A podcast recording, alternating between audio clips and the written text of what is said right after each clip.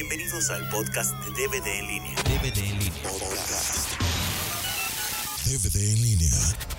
El podcast de cine. Blu-ray. Entretenimiento digital.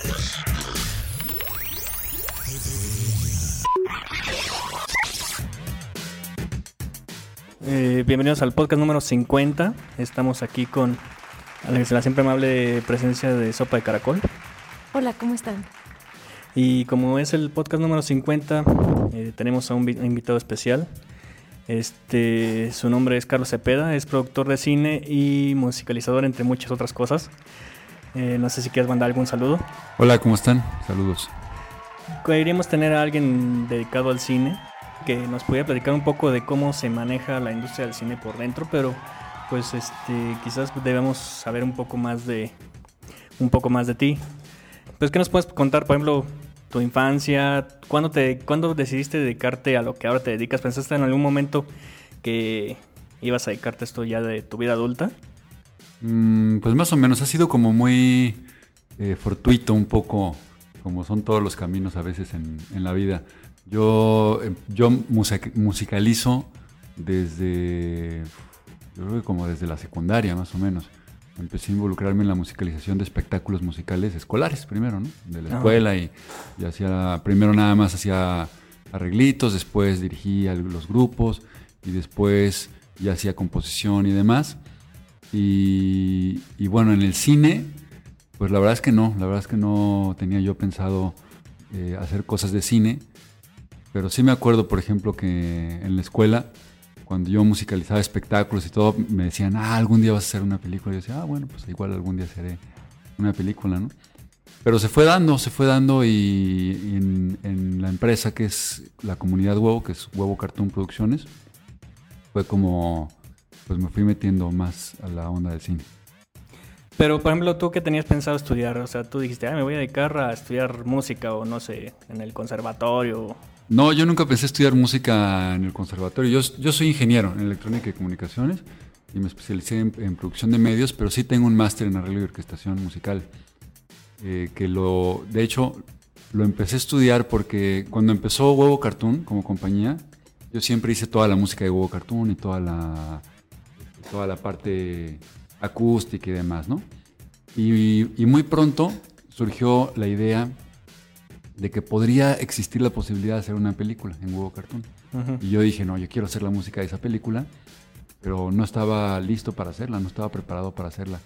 Entonces, eso fue tres años antes de empezar la película. ¿no? Sí. Apenas existía la posibilidad remota de hacerla. Y yo dije, yo quiero hacer esa música, pero no estoy preparado para hacerla. Entonces me metí a estudiar ese Master Certificate y hacer pruebas y a prepararme y hacer experimentos para cuando, si se daba la oportunidad, eh, estar listo. Y se dio la oportunidad y, y pues la hice, ¿no? Podcast. DVD en línea. Tengo entendido que tú empezaste con, con un grupo musical que incluso hasta sacó un disco con disquera y toda la cosa. Este, ¿cuándo empezó ese proyecto? Creo que se llama Sector 7, ¿no? No tiene nada que ver con Homero Simpson, ¿no? Sí.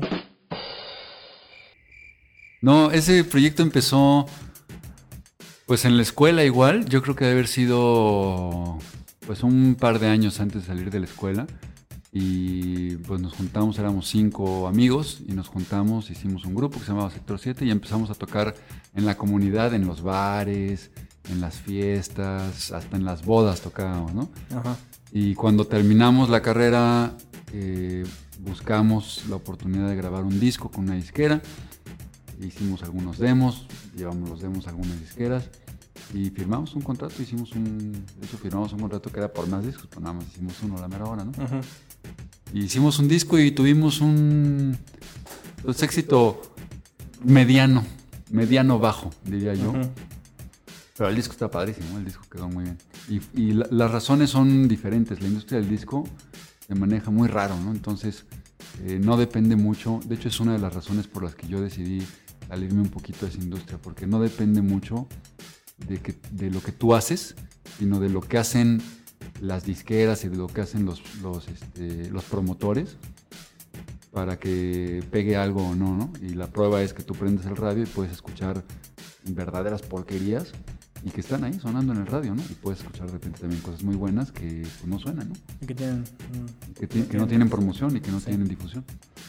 Porque yo he oído muchos este, comentarios de otras personas que se dedican a la música que hablan de, de verdaderas historias así de terror, así con las disqueras de, por ejemplo, que les hacen contratos de 50 años, así de que 50 años Sí. el copyright es nuestro y ya después si no vendes, pues bueno, ya te regresamos tus derechos, ¿no? Este, de veras es tan, son, bueno, son tan mala leche las, las disqueras. Pues yo no sé si sea mala leche, sí, sí hacen esas cosas. No sé si sea por mala leche o si, si yo lo viera, si yo fuera una disquera y lo viera desde ese punto de vista, digo, bueno, si yo voy a invertir en ti y voy a prepararte un disco y voy a meterle dinero y todo, bueno, yo quiero también la garantía como, como empresa de que tú no te vas a hacer famoso con, con mis recursos y luego me, vas a mandar a volar, ¿no? Entonces yo creo que es un poquito esa protección que hacen, pero sí a veces son muy leoninos los contratos ¿eh? y, sí son, incluso eh, ahora lo hemos visto con, con las producciones de las películas, son muy raros los contratos ahí de las, cómo se manejan las disqueras, ¿no? Que eso también yo creo que es una de las razones por las que las disqueras ahorita están en crisis realmente, ¿no? Pues sí. Bueno, es, además de que la música digital es la que ha tomado repunte, ¿no? Sí. Pero la industria del disco está en una crisis muy seria por esas razones y por otras, como la piratería y la música digital. ¿no? Sí. Y por ejemplo, ahorita que tocas la música digital, tú qué o sea, ahorita ya habría un iTunes aquí en México, ya puedes comprar tus canciones en, en iTunes legalmente y todo. ¿Tú crees que el CD de plano va a desaparecer o...? Yo o- creo que sí, yo creo que sí va a desaparecer el CD como... eh, pues sí, yo creo que sí, yo creo que todo se va a, a ir a lo digital, que los nuevos equipos, pues podrás descargar en tu carro o en tu casa o en tu portable donde estés, podrás descargar lo que quieras descargar. Y, este, y, y el formato del disco, lo que pasa es que todavía está caro lo digital, tiene que bajar, porque te cuesta lo mismo comprar un disco en iTunes que comprarlo en Mixup. Y eso no, es, no suena lógico, porque te estás ahorrando toda la media, ¿no? O sea, todo lo que es el- el- la producción, el, no la producción, la, La cajita, el la cajita, plástico. La maquila más bien, no la producción, la maquila. La portadilla, el, todo eso se lo están ahorrando, entonces debería ser más barato. Aunque bueno, por tener la ventaja del iTunes de que puedes comprar una canción, o sea, yo creo que una de las principales quejas de los que compran discos es que, ay no, compré todo el disco y no me gustaba una canción. Sí. Ahorita ya vas a iTunes, compras una sola canción y se acabó. Eso es una, sí es una ventaja y de hecho es un precio, creo yo, competitivo porque son 12 pesos lo que cuesta una canción. Una canción. Yo creo que es un precio competitivo. Sin embargo, pues como que las discas sí se han tratado de... Debería costar ¿no? tres pesos. ¿Debería costar 3 pesos? Sí, sí, sí, claro. Uy. ¿Te hubiera gustado seguir en el grupo musical? Pues me gustaba mucho, la verdad es que sí me divertía mucho. Y sí, hay partes que sí me hubiera gustado mucho seguir en el grupo y hay otras que no. Entonces, eh, fue, de hecho, pues no es que nadie nos haya corrido ni nada, sino fue una decisión que se tomó dentro del grupo. De hecho, la, la tomaron primero dos de los integrantes que dijeron, nosotros nos vamos a salir del grupo, ¿no? Que, que ahora son, siguen siendo muy amigos míos y de hecho uno de ellos eh, participó ahora en, hizo el tema de la película, ¿no? Es el DJ Blanquillo, Javier, ¿no? ujú, El DJ Blanquillo. Este. Y, eh, o sea. ¿Y hay al- algún plan de un reencuentro así tipo No. los menudos? No, no tendríamos nada que reencontrar porque la verdad es que tuvimos tres canciones en el radio, o sea, la verdad es que no, no habría nada. Y con algunos nos vemos seguidos, o sea, yo todavía me considero que soy amigo de todos ellos. Eh, tres de ellos se siguen dedicando a la música y dos no. Ujú, Y ya. Ok. Este. ¿Y todavía hacen canciones así en privado, así para sus pachangas o algo? ¿O, o ya de plano ya la. No, Ya para nada, ¿verdad? no, ya para nada. Yo con Gustavo, que era Gustavo era el, el vocalista. Ah, de ese grupo. Y este y todavía después, años después, él, él se dedica a la música, él es cantautor independiente. Y he tocado con él varias veces, me ha invitado y toco con él. y, este, yo le, le ayudé a hacer arreglos de algunos de sus discos, él ha sacado varios discos. Pero pues es chamba, ¿no? No, así de vamos a juntarnos a tocar, como que no. ¿Tú qué hacías en particular en Sector 7? Yo compuse algunos de los temas, yo arreglé y yo tocaba eh, piano y teclados y hacía cuaritos. Todos hacían cuaritos. Y ya, eso es lo que sé. ¿Hay alguna canción en particular del único disco que sacaron que sea tu favorita? A mí me, pues obviamente las que yo hice son las que más me gustan, pero me gusta mucho, está, está bueno el disco, me gusta mucho, este, hay una canción que se llama No puedo sufrir por ti que me gusta mucho, y piénsalo bien que es la que más me gusta. Esa fue sencillo también.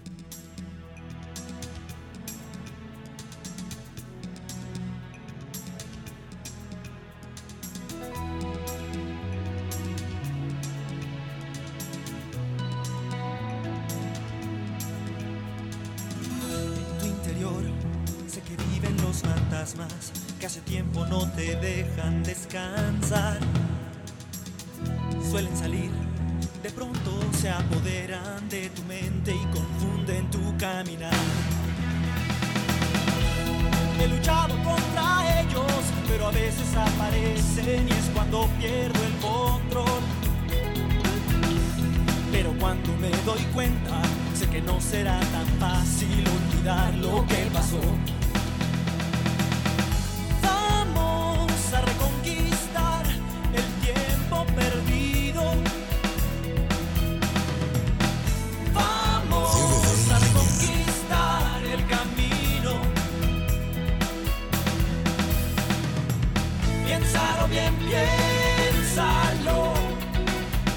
Piénsalo bien, piénsalo.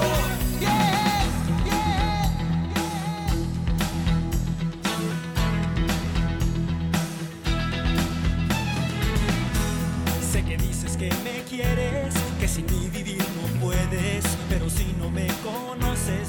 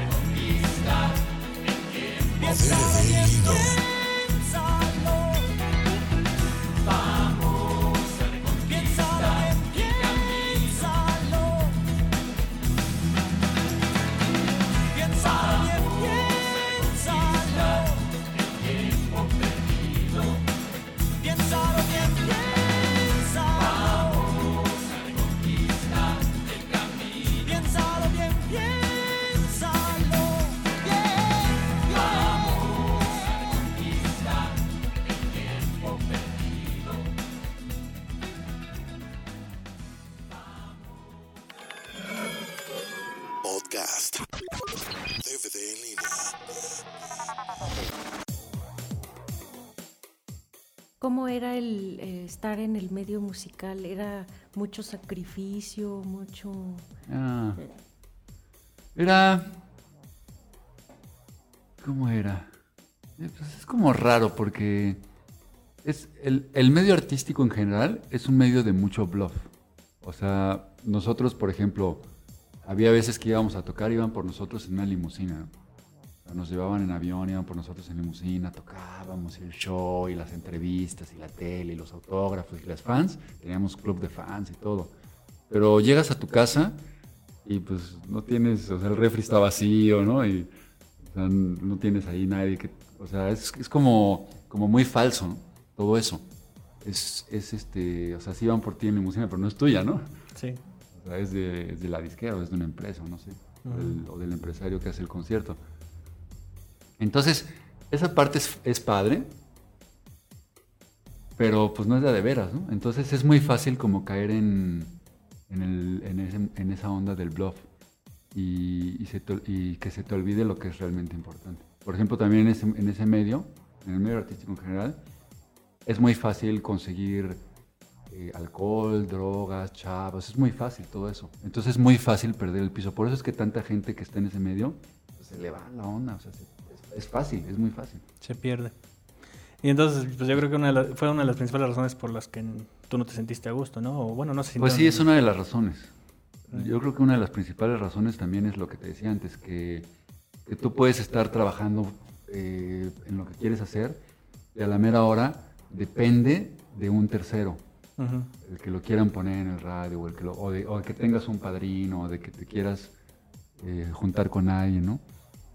Cuando ustedes mandaron el disco, el disco a las disqueras, ¿no, no tenían ningún padrino, alguna ayuda o algo? Sí, te- no, un padrino no, pero conocíamos un productor que era amigo nuestro, que vivía cerca de donde nosotros vivíamos, y él nos ayudó a presentarlo. Mm. O sea, llegar así de, así de totalmente desconocido y dejar tu, tu demo, ha cambiado mucho la industria, ¿eh? Pero pues no es tan fácil, ¿no? Lo que pasa es que yo me imagino que muchos de los que están, por ejemplo, que van a tocar a bodas y cosas así, pues yo creo que su sueño dorado es tener su disco en el radio. Y, Claro. Y no, yo creo que muchos de ahí no salen, ¿no? De tocar en bodas.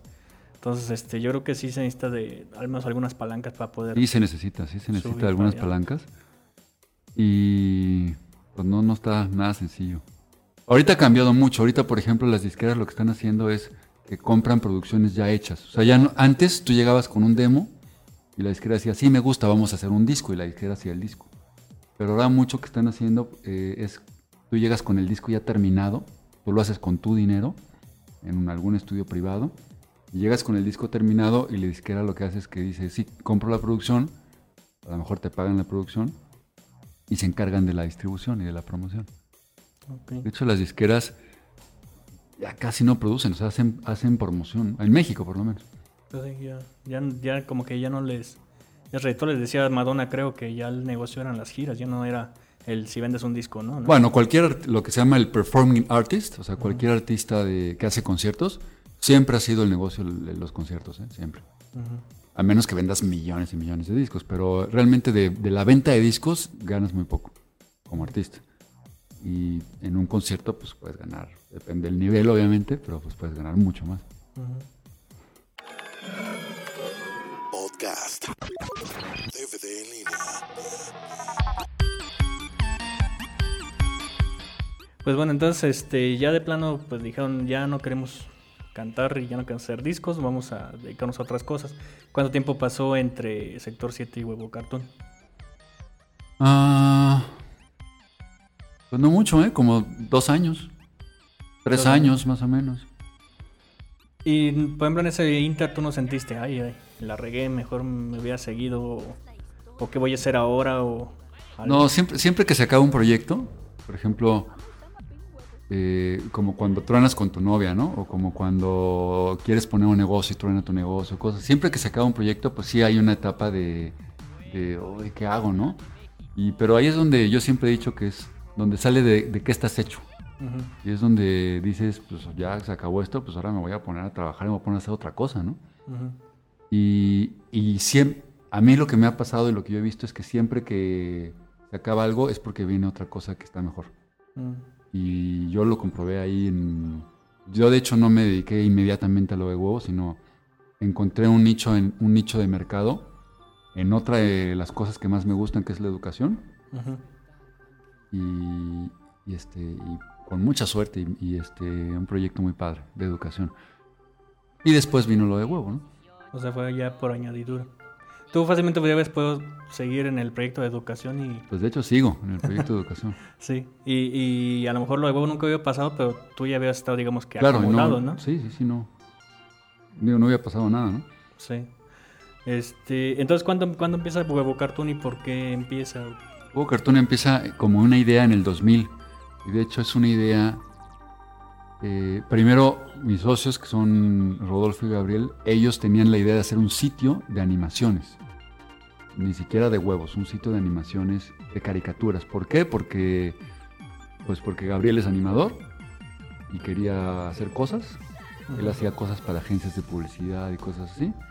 Y porque Rodolfo no tenía nada que hacer en la vida, porque no tenía chamba.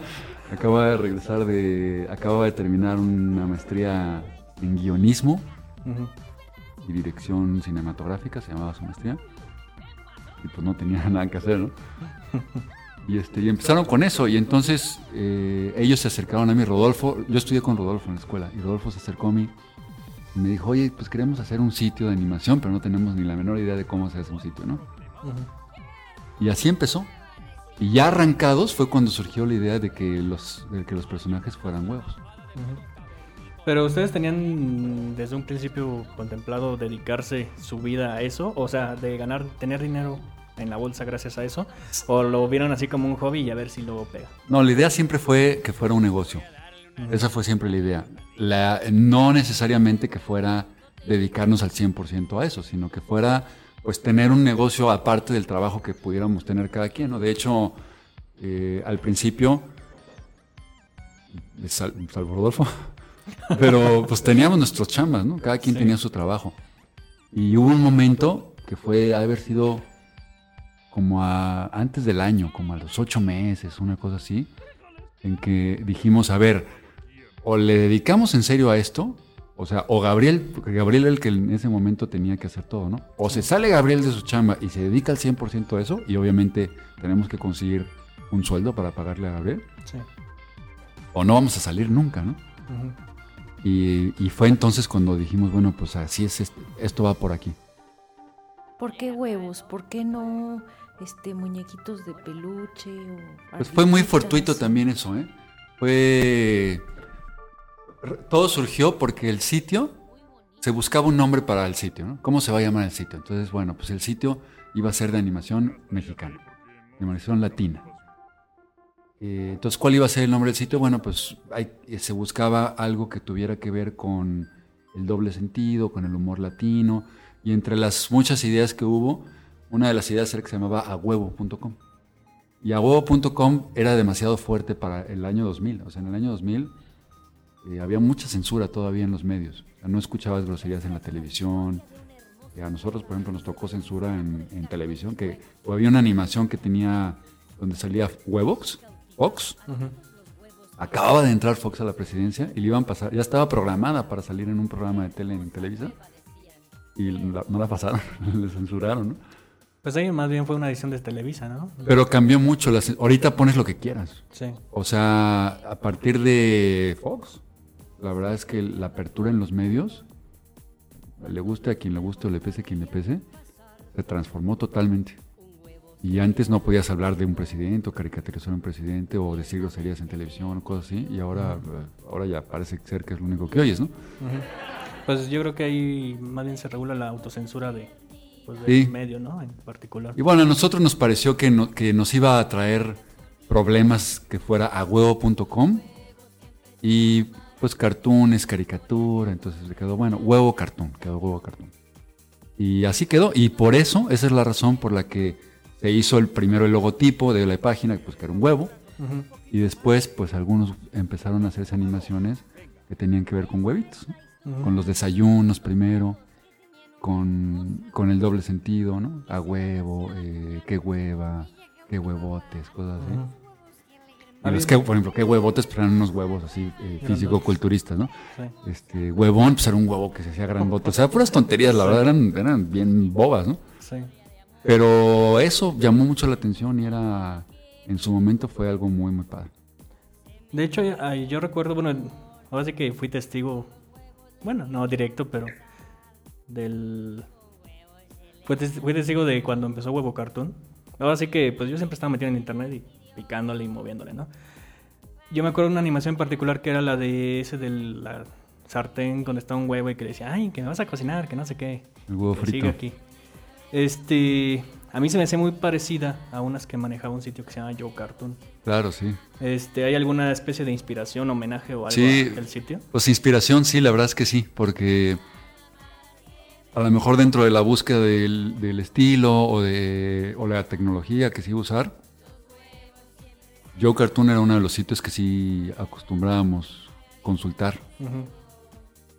Y pues sí, seguramente hay- siempre que haces algo hay inspiración en, en lo que tú ves y en lo que tú consumes. Entonces seguramente sí. Y yo me acuerdo, por ejemplo, también el primer sitio que yo programé, este, era muy parecido visualmente.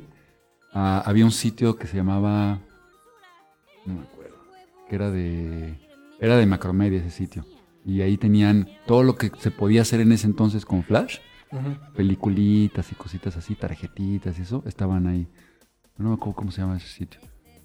Pero yo me acuerdo que yo lo veía mucho y, y al final el sitio que quedó, como el primer sitio que se hizo, se parecía muchísimo a ese. Pues sí, pues sí, ya está. Si ya está. Si ya funciona, pues para qué corregirlo, ¿no? Sí. Dicen. Pues es la inspiración. Entonces, en la música pasa mucho, ¿no? O sea, yo por ejemplo cuando tengo que componer con algún mood o con algún estilo en particular, pues, obviamente de lo primero que te agarras es de tu colección de discos, ¿no? De tu colección sí. de películas. Y escuchas qué instrumentación, qué estilos, qué armonías, qué secuencias son las que se usan y vas, ¿no? Eso es, eso es clásico. Eso lo hace, por ejemplo, Spielberg, lo hacía mucho. Sí. Perdón, este Lucas. Williams, John, John. Williams. John Williams, cuando hizo la música de Star Wars, el director le dijo, hay una pieza que es de Holtz, es una es música clásica del siglo XIX, ¿no? Sí. Que se llama eh, Los planetas. Y le decía, yo quiero que suene como los planetas de Holtz, ¿no? Y haz de cuenta lo que hizo Williams es copiar la orquestación de los planetas. O sea, a ver cómo suenan los planetas. Ah, bueno, pues tiene estos trombones, tiene estas entradas, tiene estos violines. Entonces, se copia el- co- si tú copias la orquestación, suena parecido, ¿no? Pues sí. O sea, pues a final de cuentas todo es. Bueno, Y no hay nada nuevo bajo el sol. era lo que iba a decir, pero lo dije, ay, a lo mejor se enoja. No, es la verdad, es la verdad.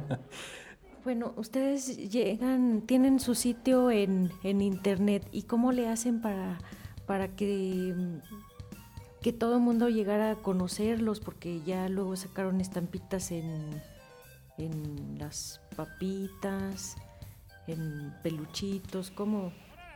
Eh, pues mira, primero la popularización de la, de la marca fue un verdadero fenómeno. ¿eh? O sea, realmente nos sorprendió a todos. Eso es de los fenómenos que existen en Internet ahora, ¿no? Eso es una cosa que... O sea, Huevo Cartoon no existiría sin el Internet. Definitivamente. Existe gracias al Internet y existe gracias a ese fenómeno masivo que, que existe en Internet, que es muy raro, es muy extraño. Y que pasa con, por ejemplo, con YouTube, con algunas... O sea, Sí. que un escuincle que se cae un charco, de repente tiene millones de visitas y dices, ¿cómo pasa eso, no? Pues una cosa así parecida pasó con, con Huevo Cartoon. Nosotros nunca hicimos nada de publicidad, jamás. Eh, teníamos un sitio, de hecho era un sitio cerrado. Era un sitio que para ver las animaciones tenías que pagar.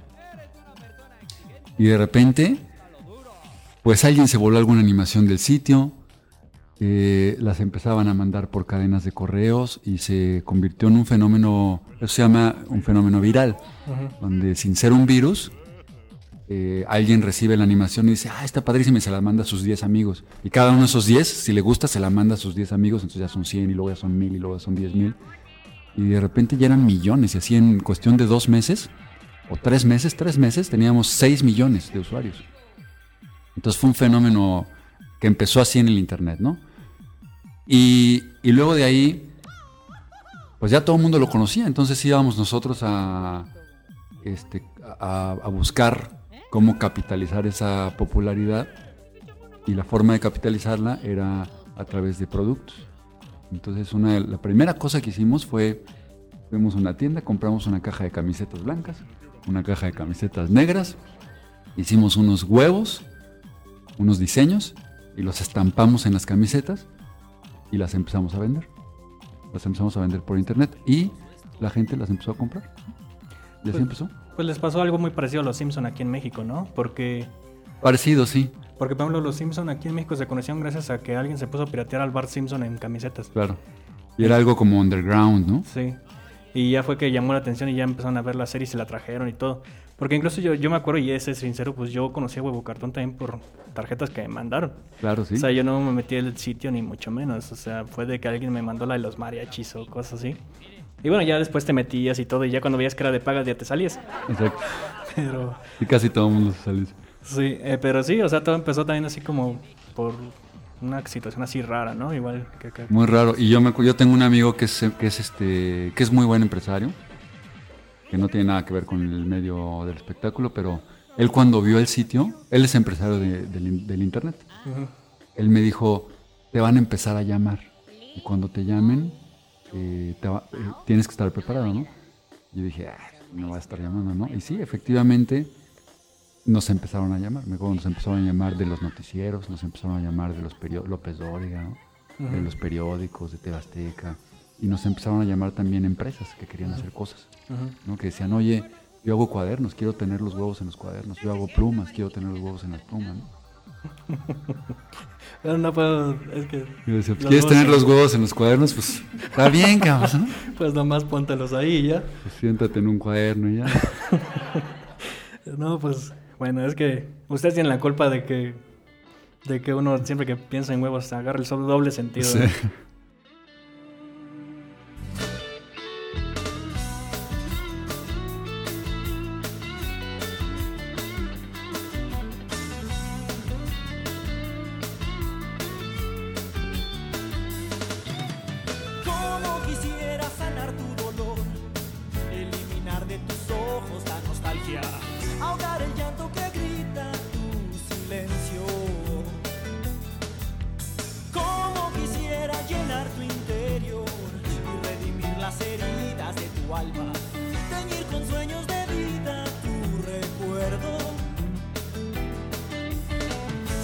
CBD en línea. de la oscuridad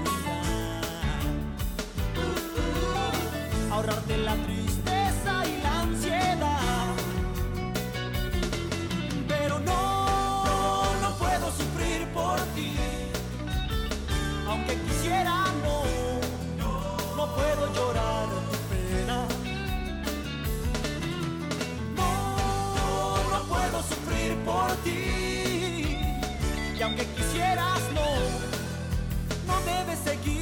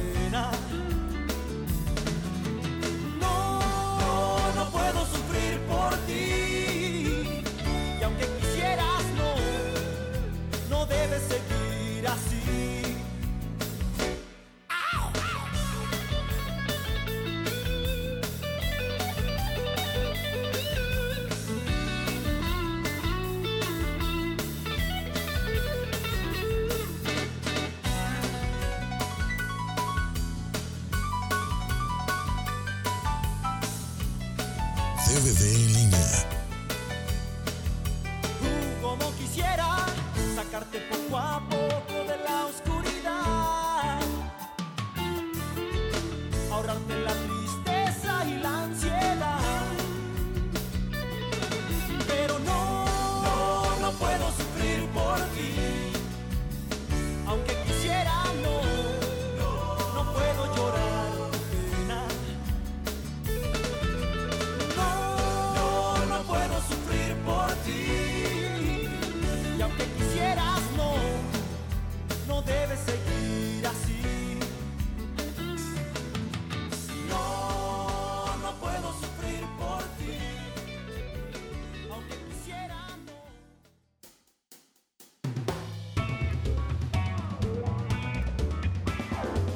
Este podcast continuará.